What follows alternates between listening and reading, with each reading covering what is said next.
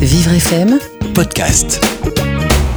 vous écoutez Bien dans sa tête, Le Grand Témoin, Carole Clémence. La schizophrénie touche 600 000 personnes en France. Très mal connue, cette maladie mentale fait souvent peur. Pourtant, une prise en charge médicale permet aux patients de se socialiser et de recouvrer une vie normale. Lucille vient en témoigner à l'occasion de la journée mondiale de la santé mentale ce jeudi 10 octobre. Elle est notre grand témoin, mais dans sa tête, aujourd'hui sur Vivre FM. Elle souhaite faire changer le regard des gens sur la maladie mentale, plus particulièrement la schizophrénie. Jusqu'à 10h, bien dans sa tête, Le Grand Témoin, Carole Clémence. Lucille, bonjour. Bonjour.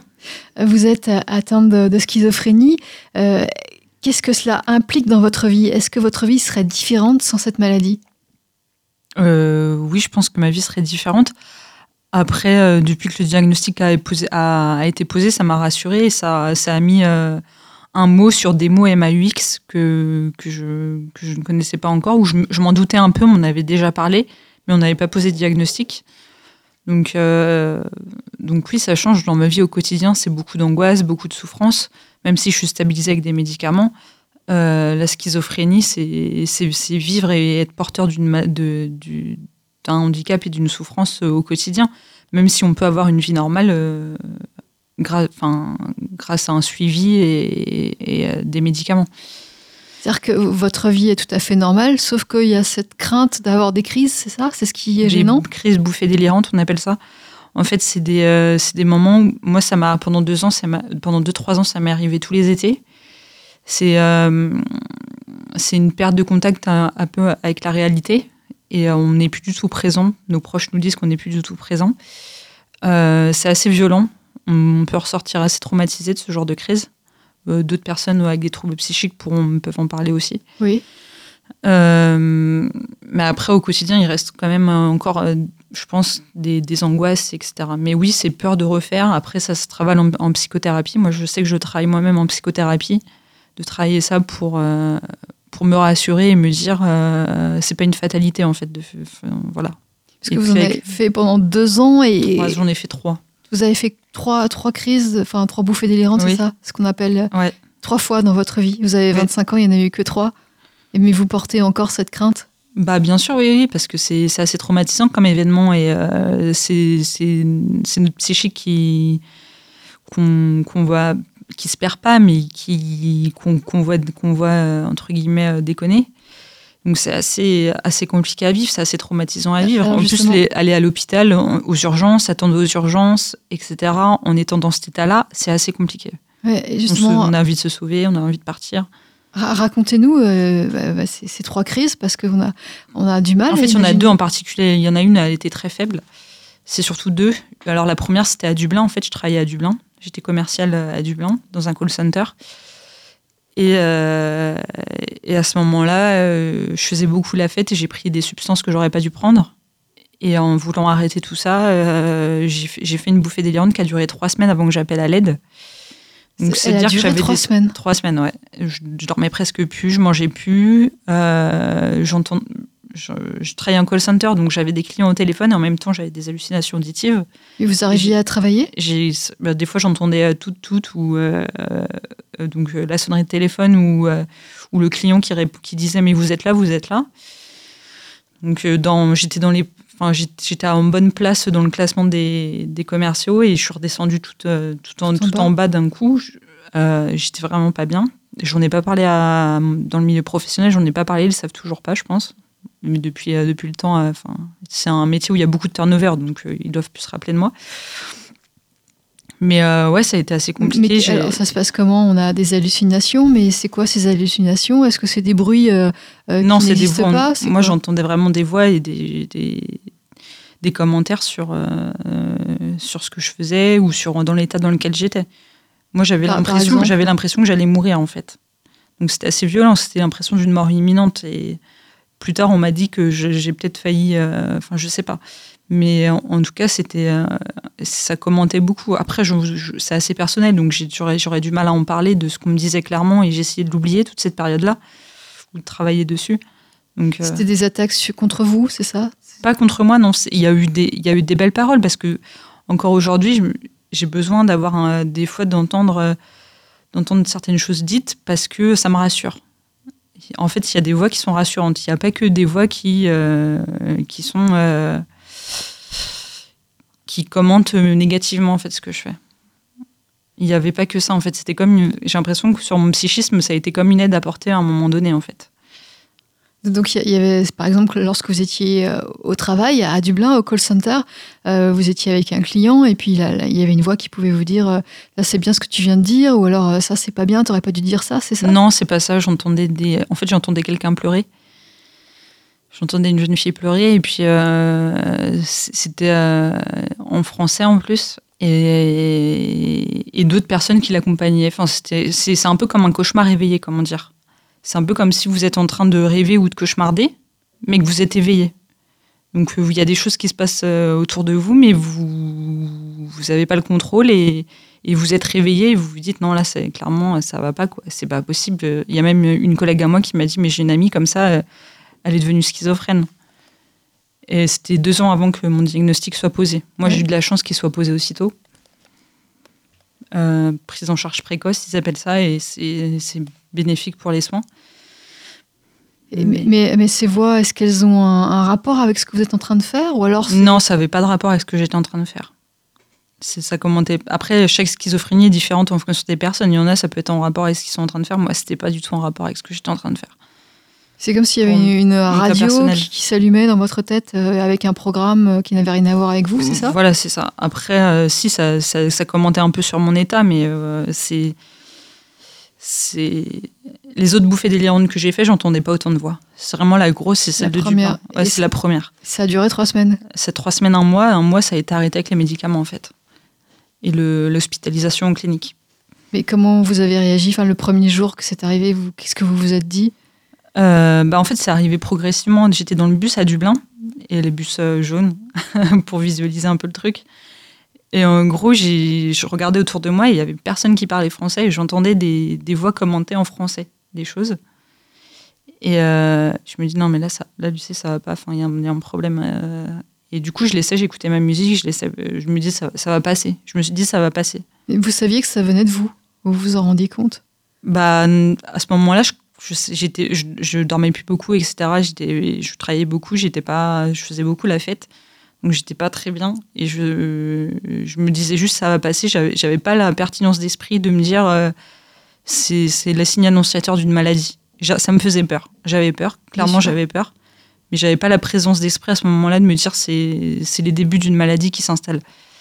donc, donc vous étiez dans, dans ce bus jaune en, en- à Dublin. vous entendez pour la première fois ces, ces voix. Et c'était en continu? Euh, euh, dans le bus, c'était pas en continu, c'était juste pendant que j'étais dans le bus. Et c'est comme s'il y avait des commérages et que, et que j'entendais euh, au loin, mais il y avait personne. Enfin, il n'y avait pas de français en tout cas. Je me retournais, il n'y avait pas de français. Oui. C'était toujours en français alors que vous C'était en français alors que j'étais dans un environnement anglais. Ouais. anglophone, vous, aviez un travail en anglais, euh, le call center en anglais. Je parlais en français dans le call center.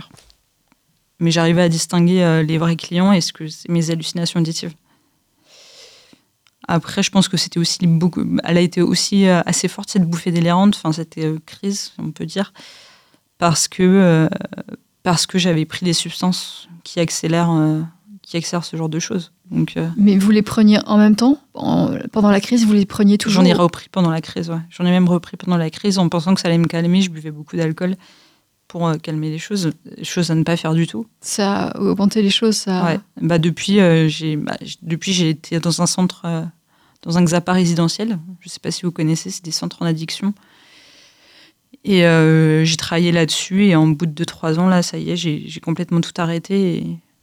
Et, et voilà, depuis un an. Donc, donc, euh, faut vraiment, enfin, quand on est porteur de cette maladie, il faut vraiment surtout ne pas se droguer, même si ça fait partie des fois euh, de la maladie. Il y a beaucoup de personnes qui, qui ont des problèmes d'addiction. Il faut vraiment essayer de gommer, faut, enfin, faut essayer de gommer ça un maximum, quoi. Euh, Lorsque, par les années précédentes, lorsque vous aviez pu prendre euh, des, des- des drogues, est-ce que vous aviez déjà entendu des, choses, des hallucinations? Vous aviez Non, jamais. Jamais? Jamais, jamais. C'est arrivé comme ça, en fait.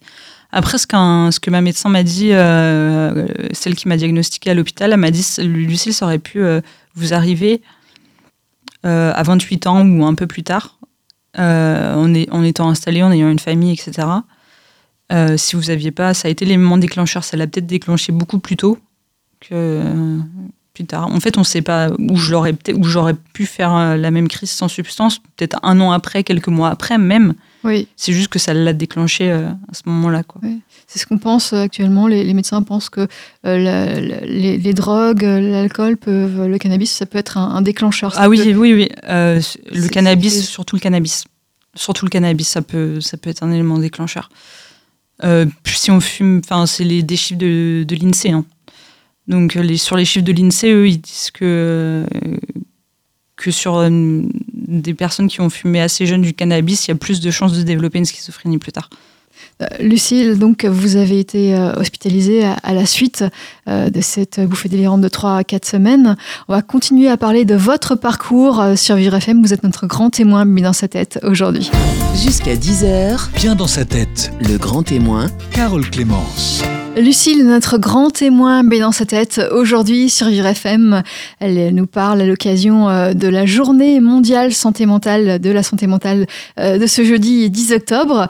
Elle est notre grand témoin. Elle est atteinte de schizophrénie. Elle nous a raconté le déclenchement de la première bouffée délirante. C'était en, en, 2016. Euh, en 2018, seulement deux ans plus tard, vous avez eu votre diagnostic. On vous a diagnostiqué schizophrène, oui, Lucille. Pourquoi deux ans plus tard Qu'est-ce qui a pris tout ce temps? Euh, je pense que c'est la, la, longueur de la psychiatrie en France. Même si on dit, vous dites beaucoup ce, ce temps assez long. Euh, pour d'autres personnes, ça peut prendre 10 ans. Donc, euh, pour moi, j'ai eu de la chance d'avoir été diagnostiquée aussitôt. Euh, bah, Deux ans, c'est tôt. C'est tôt, oui. Pour en la. France. Ouais, pour la France, oui. C'est euh, l'état, entre guillemets, de la psychiatrie actuelle.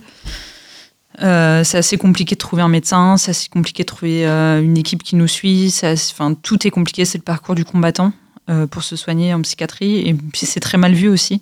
Ouais, pourtant, la schizophrénie, c'est une maladie répandue qui est connue quand même. C'est connu, mais très péjorativement dans les médias et les, les réseaux sur les médias surtout.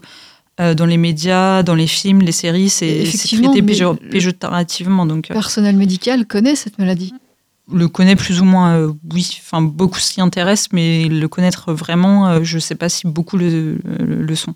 C'est-à-dire que vous avez consulté quel spécialiste euh, entre 2016 En fait, j'ai choisi. En fait, ce qui s'est passé, c'est que j'étais dans une clinique euh, privée, donc euh, il fallait avoir une mutuelle, etc. Et j'ai moi-même, j'ai décidé pour me faire soigner de mes addictions et, aussi de. C'était surtout ça au départ, c'était ça avant qu'on me diagnostique.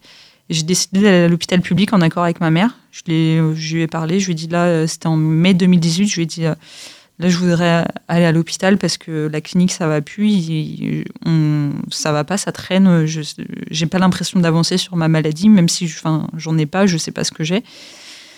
Et du coup, euh, je me suis hospitalisée euh, à l'hôpital public euh, dans le 91. Et euh, à ce moment-là, ils m'ont envoyé dans un centre pour les addictions. Ils m'ont arrêté mes médicaments en pensant que j'avais rien. Et là, j'ai redécompensé. Et je suis retournée à l'hôpital et là, ils ont posé le diagnostic. C'est-à-dire, vous avez redécompensé, vous avez eu euh, une nouvelle bouffée délirante? Euh, Pas une bouffée délirante aussi grande que, que celle que j'ai eue en 2018, mais euh, oui, j'étais, je dissociais beaucoup. Je dissociais beaucoup. donc, dissocier, c'est ne pas se rendre compte de, de ce qu'on fait. Tout, bah, tout le monde dissocie, par exemple, en voiture ou dans un voyage en train. Euh, quand vous passez devant des endroits que vous connaissez, vous, vous arrêtez de, de, réfléchir et vous faites plus attention à votre trajet ou vous faites plus, ouais, vous faites plus attention à votre trajet. Sauf que là, vous dissociez à un pourcentage beaucoup plus grand que la plupart des gens, en fait. C'est presque constant, c'est-à-dire que euh, vous parlez à quelqu'un, vous allez dissocier en même temps? C'est, Non, c'est, non, jusque là non, non. Bah, ou si. Je me souviens, la psychologue dans le centre, elle, elle faisait ça avec ses doigts pour que je revienne à moi un peu et euh, ouais, c'était assez compliqué. J'étais pas forcément très présente et puis j'étais un peu incohérente dans mes propos. Après, c'est ce qu'on m'a rapporté. Moi, je me souviens plus de tout, tout, tout, tout, tout ce qui s'est passé à ce moment-là. Mais j'étais dans un cadre sécurisé et sécurisant, donc c'était pas aussi important que ce que j'ai vécu à Dublin. Alors, vous parlez de, cette clinique, de cet établissement public, mais vous y alliez ponctuellement ou vous, étiez en service de jour ou vous, restiez là-bas? À la clinique, euh, j'y avais été, été deux fois et euh, pour des séjours euh, longs. Sinon, j'y allais euh, toutes les deux semaines pour voir mon psychiatre en rendez-vous en ambulatoire. Et un jour, j'ai décidé d'arrêter euh, cette, union ou cette, je sais pas comment dire, avec le psychiatre. Et du coup, cette coopération plutôt avec le psychiatre, pardon. Et j'ai préféré aller à l'hôpital public. Et c'était mieux finalement? Une meilleure prise en charge, je pense.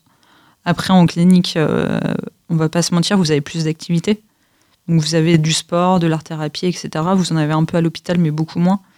Euh, ils sont beaucoup plus pressés. Enfin, après, à l'hôpital, ils prennent peut-être plus, euh, plus à cœur euh, les patients qu'en clinique psychiatrique. Après, c'est pas à moi de juger. Hein.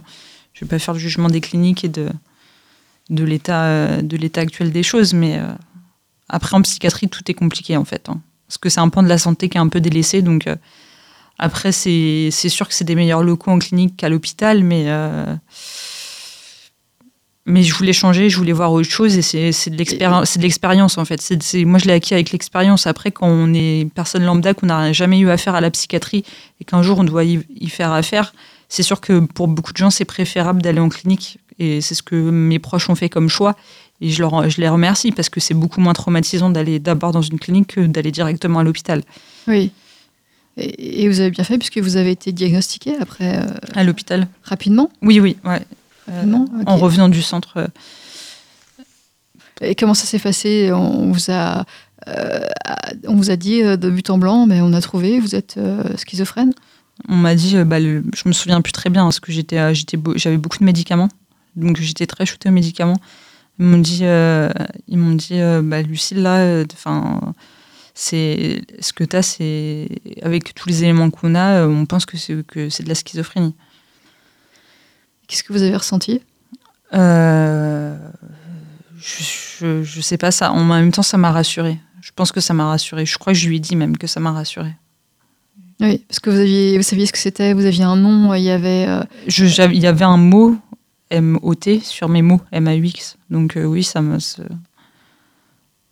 Qu'est-ce que vous vous imaginiez avant de, de votre état? Comment vous, vous pensiez Vous pensiez que vous deveniez. euh, Mon père m'en avait parlé bout- après Dublin.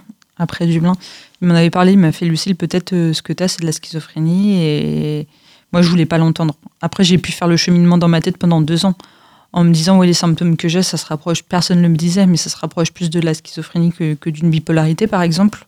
Parce que votre père euh, est bipolaire? Oui, euh, mon père est bipolaire, mais il vit très bien, il travaille, etc. Il a un traitement, enfin, un traitement très, très, très faible et euh, il vit normalement. Donc c'est assez rassurant. Mais euh, moi, enfin, après, je me suis beaucoup, posé de questions. Je lui ai dit, mais j'ai déclenché cette maladie à cause des drogues que j'ai prises. Et euh, c'est là qu'elle m'a dit ce que je vous ai dit précédemment. non, ça aurait pu arriver plus tard ou même sans. Donc vous avez, euh, à partir de 2018, un diagnostic, à l'été euh, 2018, euh, un traitement adapté. Vous Oui, sentez les choses s'améliorer? trois, trois différents traitements. Euh, oui, je sens les choses s'améliorer. euh, euh, euh, après, euh, il y a toujours les effets secondaires du médicament qu'il faut appréhender au début, comme la prise de poids. Ou, Vous avez pris du poids? J'ai pris 10 kilos, oui. Ah oui? Après, j'étais très maigre, mais euh, donc ça, c'est- pour d'autres personnes, ça se voit un peu plus que moi. J'ai eu de la chance, encore une fois, mais, euh, mais je le sens quand même, quoi. Après, euh, j'essaye de me remettre au sport pour pallier à ça. C'est-à-dire que quoi que vous mangiez, le fait de prendre ces médicaments, il y a, y a- y a de la graisse qui va venir euh, en plus. Je sais pas du tout comment. Enfin, tout le monde vous le dira, tous les gens qui prennent des neuroleptiques ont pris euh, plus ou moins de poids. Mm. Mais je sais pas du tout comment ça fonctionne. Euh, Et donc euh, aujourd'hui, euh, nous sommes en, en 2019. euh, le diagnostic c'était été 2018. Euh, Je Est-ce que suis pas vous- retournée à l'hôpital l'été, cet été. depuis vous allez mieux? Depuis, je vais mieux, ouais. Et puis j'ai, puis j'ai créé l'association Schizophrène et Fier et Fier, qui ouvre sa page Facebook le 11 novembre, euh, avec quelqu'un que j'ai rencontré, un édito du Psychodon, qui a créé une association bipolaire et Fier et Fier. Oui. que vous pouvez suivre sur sa page Facebook. Euh, et donc, on a décidé de créer ensemble cette association, en plus de bipolaire. Et, euh, donc, euh, ça, m'aide à avancer aussi. Ça m'aide à avancer de, me dire j'ai créé une association. On veut créer des lieux d'écoute pour les jeunes malades, ou les moins jeunes, mais surtout à destination des jeunes. Parce que euh, on voit qu'il un effet pour, pour les personnes qui viennent diagnostiquer. Et en fait, c'est euh, un peu euh, quelque chose de nouveau de le faire qui est créé par des malades pour des malades. C'est un- espace non médicalisé avec des ateliers, etc. Vous pensez que les, les jeunes euh, qui ne sont peut-être même pas encore diagnostiqués schizophrènes iraient plus facilement vers vous que vers le milieu hospitalier, le- les médecins? Peut-être, oui. Bah, moi, j'aurais bien aimé. cher- J'ai cherché beaucoup d'associations, etc. Par euh, l'UNAFAM pour les familles. Il n'y a pas, a pas grand chose de, de, grosse association qui fait quelque chose pour les personnes malades qui sont malades. Donc c'est assez dur à trouver. Donc quand on part de ce constat-là, on a envie de créer quelque chose en fait. Oui. Et donc c'est ça, vous aurez une page Facebook, il y avait un statut d'association loi 1901. Oui, ça c'est déjà fait la loi, de, le statut de l'association. Et là c'est page Facebook qu'on lance le 11 novembre. Et vous allez euh, rencontrer des gens ou alors ça va se passer uniquement sur Internet? Euh, ça va déjà pour euh, justement pour rencontrer les gens, ça va d'abord se passer sur internet et après on pourra les rencontrer. Et c'est comme ça qu'on parce qu'avec les réseaux sociaux, on a une meilleure visibilité aujourd'hui. Bien sûr. Donc grâce à ça, on pourra les rencontrer après. Quand on aura ouvert notre lieu, là, ça sera un lieu de passage, je pense. Donc, ce sera beaucoup plus facile. Vous avez déjà une idée Vous avez déjà tout planifié Vous savez où vous On est en recherche de subventions actuellement. D'accord. C'est assez compliqué, mais je pense qu'on va être persévérant et qu'on va y arriver. Est-ce que le fait d'avoir rencontré d'autres personnes qui, qui, sont porteuses de schizophrénie également, ça vous aide Ça vous aide Ça vous a aidé? Euh, j'ai rencontré euh, il n'y a pas longtemps un autre porte-parole de l'événement Hashtag dans ma tête, qui se déroule aujourd'hui. Et euh, oui, ça m'a rassurée parce qu'il est soignant, il a écrit des livres. Euh, c'est Florent et Stéphane. Et du coup, enfin deux personnes. Il y a Florent qui a écrit deux livres, Stéphane aussi. Florent Babillotte et Florent Babillotte et Stéphane Cognon oui, ça m'a rassuré de le rencontrer, de me dire on peut, on peut vivre, travailler, etc. Euh, même en ayant une maladie, en ayant un traitement assez bas, il a un traitement comme, comme pour moi, il a un traitement assez bas, mais plus bas que le mien encore, il a. Donc euh, oui, c'est rassurant. Il dit on passe par des phases, on, a des points communs, puisqu'on s'est rendu compte qu'on avait euh, surmonté à peu près les mêmes choses. Oui, c'est rassurant de rencontrer d'autres personnes qui sont porteurs de cette maladie et qui s'en sortent. Oui, parce qu'il y a des personnes qui s'en sortent pas. Il y a des... quand c'est mal pris en charge, je pense faut qu'il y ait une bonne prise en charge, que les proches comprennent, les amis aussi. Euh, c'est un tout, en fait. Oui, oui. Euh, alors, on va continuer euh, cette conversation avec vous, Lucille. vous allez nous expliquer quels sont les, clichés qu'on peut rencontrer, parce a, y a, cette maladie, elle est mal connue. La schizophrénie, c'est très mal connu. Vous, vous aurez pu souffrir justement de, clichés, de, de, de, méconnaissances. On va voir ça dans, dans quelques minutes sur FM. Vous êtes notre grand témoin, bien dans sa tête. Jusqu'à 10h, bien dans sa tête, le grand témoin, Carole Clémence. À l'occasion de la journée mondiale de la santé mentale, ce jeudi 10 octobre, nous recevons Lucille qui vient témoigner. Elle est notre grand témoin, bien dans sa tête, aujourd'hui sur Vivre FM. Elle souhaite faire changer le regard des gens sur la maladie mentale, particulièrement la, schizophrénie euh, dont elle est atteinte. Euh, Lucille, euh, vous avez été diagnostiquée en 2018 et vous aviez eu une bouffée délirante importante en 2016. vous êtes sous traitement aujourd'hui. Est-ce que vous pourriez, même avec ce traitement, avoir encore d'autres bouffées délirantes, avoir d'autres problèmes? Non, mais en plus de ça, j'ai un suivi psychologique aussi. Donc euh, c'est un, un tout en fait. C'est la psychoéducation des personnes qui sont malades. C'est vraiment de apprendre à bien se connaître. En fait, il faut vraiment, pour éviter de refaire des bouffées délirantes ou éviter de faire des crises d'angoisse, moi au quotidien, c'est beaucoup de sensibilité et beaucoup d'angoisse en plus du traitement, en fait, ce qu'il faut, c'est euh, comme un sportif de haut niveau qui veut éviter la pression ou d'autres choses, il a besoin euh, de se connaître à fond. Et ben, quand on est malade, c'est un peu pareil. Il faut apprendre à se connaître euh, vraiment à fond pour, pour voir les signes annonciateurs de, de ça et donc de prendre un traitement un peu plus fort. les signes annonciateurs, pour vous, c'est quoi? Pour moi, c'est assez difficile à décrire parce que ça se passe vraiment dans le psychique. Donc c'est assez difficile à décrire, mais c'est voir des, des, moments un peu de se sentir pas bien, un peu étrange à ce qu'on fait, euh, des moments d'étrangeté. Euh, là, à ce moment-là, on se dit, euh, on se dit non, là, ça va pas. Faut, soit faut aller voir le médecin et augmenter le traitement, soit faut se reposer. Oui, oui. Et vous allez devoir prendre le traitement à vie? Oui, c'est un traitement à vie normalement. Après, peut-être qu'il y aura des avancées dans 10-20 ans, on ne sait pas. On, espère. voilà. On espère qu'il y aura des avancées.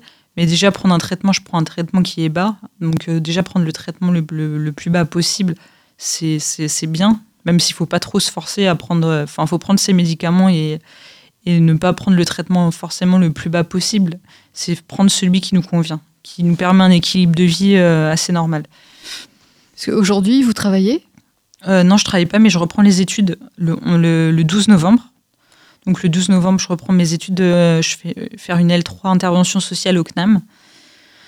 Et euh, c'est un projet qui me tient à cœur depuis quelques mois, maintenant presque un an. Et, euh, bah, j'ai hâte en fait, j'ai, hâte euh, de, de, reprendre les études et j'ai envie de m'insérer dans des études d'une façon pérenne.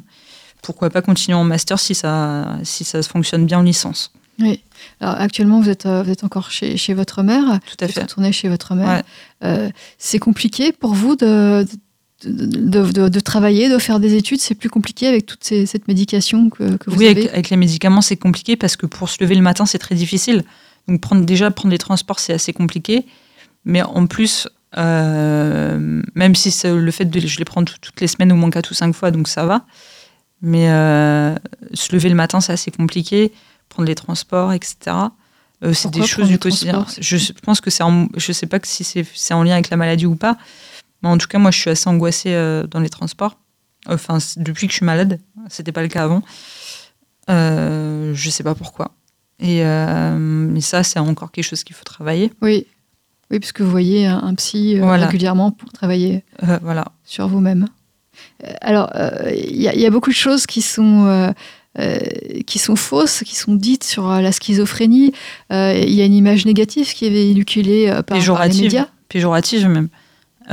Par exemple, on peut entendre des politiques dire oui, la société ou tel ou tel électeur n'est pas schizo- schizophrène, etc. Schizophrène, pourquoi? Ça veut dire quoi ce que tu dis? En gros, euh, ils disent qu'ils ont deux avis, euh, deux avis divergents, etc. Ce qui n'est pas du tout le cas pour quelqu'un qui est schizophrène. On n'a pas des avis divergents sur, sur un point en particulier. Parce que oui, c'est l'étymologie du mot qui veut dire séparation, etc. Mais, euh, mais la, la schizophrénie, c'est pas un dédoublement de la personnalité. On n'a pas deux personnalités. Euh, on n'est pas dangereux. On est plus dangereux pour nous-mêmes. Il y a beaucoup de, le taux de suicide est beaucoup plus élevé chez les personnes qui sont schizophrènes ou bipolaires, par exemple. Oui. Euh, donc, les, les personnes atteintes de troubles psychiques sont pas dangereuses pour les autres. Au contraire, elles sont plus, plutôt dangereuses pour eux-mêmes. C'est ce qu'on appelle la psychophobie, en fait, ce qu'on attend, dans- ce qu'on attend dans les médias ou euh, dans les séries télé ou les films.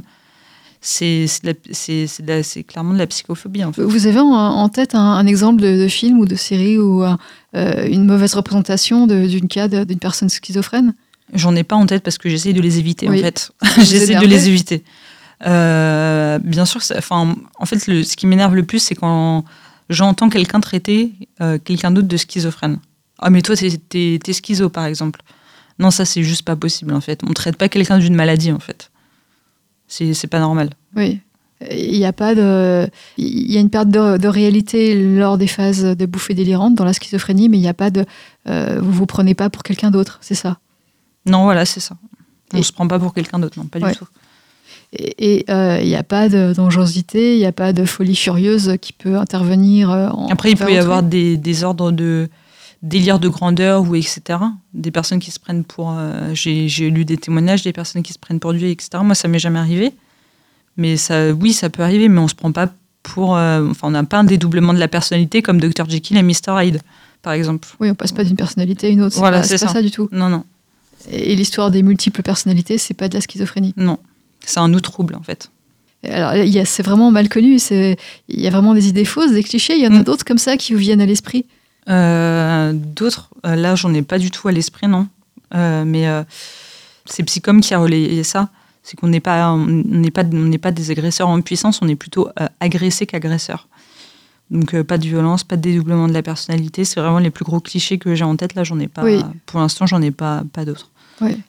Euh, vous êtes plus, euh, plus facilement agressé que quelqu'un d'autre? C'est-à-dire qu'on va plus facilement vous s'en prendre à vous que, qu'à quelqu'un d'autre?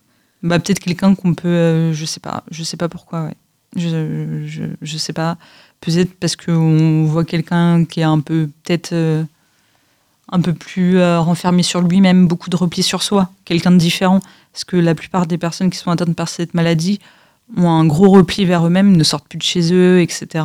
Donc euh, c'est, la peur de refaire une bouffée délirante, c'est ça? Je sais pas, c'est différent en fait. Il n'y a, a pas un, un type de schizophrénie euh, en particulier parce que c'est différent. Chaque personne le vit différemment. Oui. Donc je peux pas parler à la place d'autres personnes. Mais euh, vous m'avez dit que Il n'y a pas de. C'est, la peur de quoi? De refaire une, une bouffée? Je sais, bah justement je je sais pas. euh, sais Pour vous, pour vous? Moi, moi, moi, j'ai peur, mais je le travaille et j'ai de moins en moins peur de refaire. euh. C'est pour ça que je dis qu'il faut vraiment ax- axer, euh, axer les soins sur, euh, en plus d'un traitement médicamenteux, par une vie réglée, du sport, de la marche ou une psychothérapie. C'est très important. Oui, une psychothérapie, c'est, Ouais. euh, essentiel. Médication et psychothérapie. Mm. Si on arrête les médicaments, euh, ça peut devenir. euh, C'est là, à ce moment-là, que ça peut devenir très anxiogène et puis, euh, et puis que ça peut re- rebasculer sur, euh, sur une crise. Est-ce que vous souhaitez faire passer un, un message à l'occasion de cette journée mondiale de la santé mentale? Qu'on arrête de stigmatiser la, schizophrénie, la schizophrénie et en particulier toutes les maladies mentales. Oui. Arrêter de les stigmatiser. Parce que c'est un, c'est une maladie handicapante et c'est, enfin, faut arrêter de, de stigmatiser euh, ces maladies. Vous avez une reconnaissance travailleur handicapé Non, vous avez demandé ça? J'ai fait la demande, mais c'est très long. Euh, du coup, j'attends encore depuis euh, février. Oui, c'est long, effectivement. Février dernier. Oui. J'ai toujours pas eu de réponse. c'est long. Euh, Qu'a qu'a dit votre entourage lorsqu'il a appris le, le diagnostic? Est-ce que vous en avez parlé ouvertement à vos amis, à vos, votre famille? Mes amis l'ont bien pris, sont même venus me voir à l'hôpital. Donc mes amis, ils étaient très ouverts d'esprit, ils le sont toujours, et ça n'a pas changé. Du coup, j'ai perdu aucun, aucun, aucun ami. J'ai vraiment beaucoup de chance parce que pour certaines personnes, c'est pas, ne sont pas dans le même cas que moi. Euh, ma famille, ma mère euh, s'est inscrite à l'UNAFAM, donc l'association euh, pour les familles. Euh, participe à un programme pro-famille aussi, pour aider dans la communication, etc. Donc elle est très actrice de ma démarche de soins, ce qui Oui. m'aide beaucoup au quotidien. Euh, J'ai de la chance d'avoir des proches qui sont compatissants et qui m'aident au quotidien, donc euh, voilà, Donc ça va bien pour vous ça euh, va pour, de ce côté euh, vous avez eu quand même des réactions négatives euh, Non, ça, ça vous est jamais arrivé au cours de, de votre vie Vous avez Pour moi, j'en ai pas rencontré. Avez pas Personnellement, on m'a- j'ai pas eu de. Parce qu'en fait, je l'explique souvent, je l'explique. Peut-être derrière mon dos, je sais pas. hein. Mais euh, en tout cas, en, en face, en face à face, j'ai jamais eu de. Non, de, en particulier, non. ouais. Ou il y en a qui me demandent, mais est-ce que c'est vrai? Est-ce que tu l'es vraiment quoi? Il y en a qui pensent que. Parce que j'arrive à en parler et pas être. euh, voilà. Mais parce que vous, avez- vous semblez normal, vous êtes normal. Donc, ça se voit euh, pas, c'est pas écrit sur mon front. bah, bah c'est ce qu'on ce se disait souvent en clinique avec les autres patients. On se disait, mais non, mais nous, ça se voit pas, c'est pas écrit sur notre front, quoi. on boite pas, quoi. on n'a pas un handicap euh, moteur, donc ça, ça se voit pas. C'est pas écrit sur notre front, donc les gens ne peuvent pas savoir, sauf si on en parle, bien sûr. Vous n'avez pas de réaction euh, extrême, un petit peu extravagante? Il n'y a pas, il y a pas ce Non. type de choses dans votre Après, j'ai entendu euh, pour la stigmatisation, euh, quelqu'un, c'était pas sur quelqu'un qui était schizophrène, mais je pense que ça aurait été pareil. J'ai discuté avec des personnes et euh, dans le cadre de leur travail, il y a une personne qui était euh, bipolaire qui n'est pas venue à une formation parce que le responsable avait peur que, que ça fasse peur aux autres participants. Donc je pense que c'est pour ça que c'est, on en parle très peu. Parce qu'au travail, on va pas, avant de se faire embaucher, un entretien d'embauche ou pour sûr. une relation amoureuse, on va éviter de le dire ou le dire euh, qu'après, tellement, euh, tellement la maladie est stigmatisée, alors qu'on peut avoir une vie normale et une vie professionnelle tout à fait, euh, tout à fait normale. Mais est-ce que vous pensez que dans, le cadre, dans un cadre professionnel, ce serait utile pour vous de le dire? Est-ce que vous, vous le feriez? Moi, je sais pas, j'y réfléchis encore. Heureusement que je reprends mes études euh, là, mais euh, prochainement, quand j'aurai besoin de retravailler, je me pose la question et je me dis qu'à l'entretien d'embauche, je ne dirais peut-être pas. J'irai peut-être voir la, la responsable de ressources humaines et je dirais que bah, un papier, j'ai la reconnaissance travailleur handicapé. Après, euh, si elle me pose plus de questions, je ne sais pas comment je réagirai encore. Ça, c'est quelque chose que je vais travailler. Mais là, actuellement, euh, je suis encore trop jeune pour. euh, Vous avez pour savoir. 25 ans, Ouais, voilà. vous avez encore euh, tout l'avenir devant vous. Euh, Est-ce que euh, vous êtes euh, confiante pour l'avenir? Vous êtes euh, euh, quel projet vous faites aujourd'hui? Là, le projet, c'est vraiment de continuer les études de façon, d'une façon, euh, d'une façon sereine et, et- et d'avancer. Euh, Ma mère est très heureuse aussi que je reprenne les études, donc euh, en fait, tous les, tous les voyants sont au vert. Et euh, de reprendre mes études, que ça marche, que ça me plaise, que ça fonctionne et que j'aille le plus loin possible et qu'après, je trouve un travail que- dans lequel je puisse m'épanouir. Oui, oui, c'est important. Et est-ce que vous pourriez vous imaginer dans un métier stressant ou un métier Non, parce que j'ai fait du commerce et je pourrais plus en refaire. Un métier, il y aura toujours du stress, à plus ou moins grande échelle. Je sais qu'en cho- choisissant un autre secteur que le commerce, il y aura une pression, mais pas la même pression que j'avais avant. Et au niveau de l'éthique, il y a des choses qui me convenaient plus et qu'aujourd'hui, euh, je ne pouvais oui. plus accepter. oui. Donc, euh, Vous, avez changé de valeur? Euh, je les avais déjà avant, mais elles se sont renforcées. Je faisais du commerce en connaissance de cause, mais peut-être la maladie, ça m'a fait, ça m'a fait penser et dire que je ne voulais plus, plus faire du commerce. Voilà. Ça m'a peut-être aidé aussi, ça a renforcé mes convictions. C'est intéressant ça. Ouais. Ouais, ça vous avez changé euh, de manière positive. En tout cas, pour certains, on peut dire que c'est de manière positive. Hum, hum, hum. Ouais. Euh, alors, euh, le jeudi, ce jeudi, c'est la journée mondiale euh, de la santé mentale. Euh, Il y a un événement dont vous faites partie, vous, Lucille. Oui. Donc, euh, je participe à un événement de street art à Beaubourg le 10 octobre, baptisé hashtag dans ma tête. En fait, il s'agira d'un cabinet de curiosité de 9 mètres carrés posé placé de Mont-Michelet, donc dans le 4e arrondissement, en plein cœur de Beaubourg.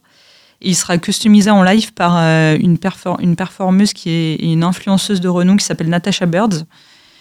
Et euh, donc euh, à ce moment-là, on invite tout le grand public à venir participer à cette expérience immersive, puisqu'il y aura aussi des témoignages de personnes, dont, mon témoignage, qui, sont, qui seront diffusés dans le, cabinet de curiosité et qui sont lus par des comédiens. Donc l'anonymat reste entier. Oui, oui, et donc vous y participez vous, Oui, j'y participe et je serai porte-parole avec euh, Stéphane Cognon et Florent Babillot, donc les deux autres porte-parole. Euh, on sera porte-parole tous les trois euh, sur l'event et du coup vous pouvez venir nous voir et on pourra parler ensemble. ben, on n'y manque pas, donc c'est aujourd'hui jusqu'à quelle heure? Jusqu'à 21h. Jusqu'à 21h et on rappelle le, nom de l'événement? Hashtag dans ma tête. Hashtag dans ma tête. Merci Lucille, merci beaucoup d'avoir témoigné. je rappelle que vous êtes porteuse de schizophrénie et, et, vous allez bien, vous allez même très très bien, vous êtes bien dans votre tête aujourd'hui. Vivre FM Podcast.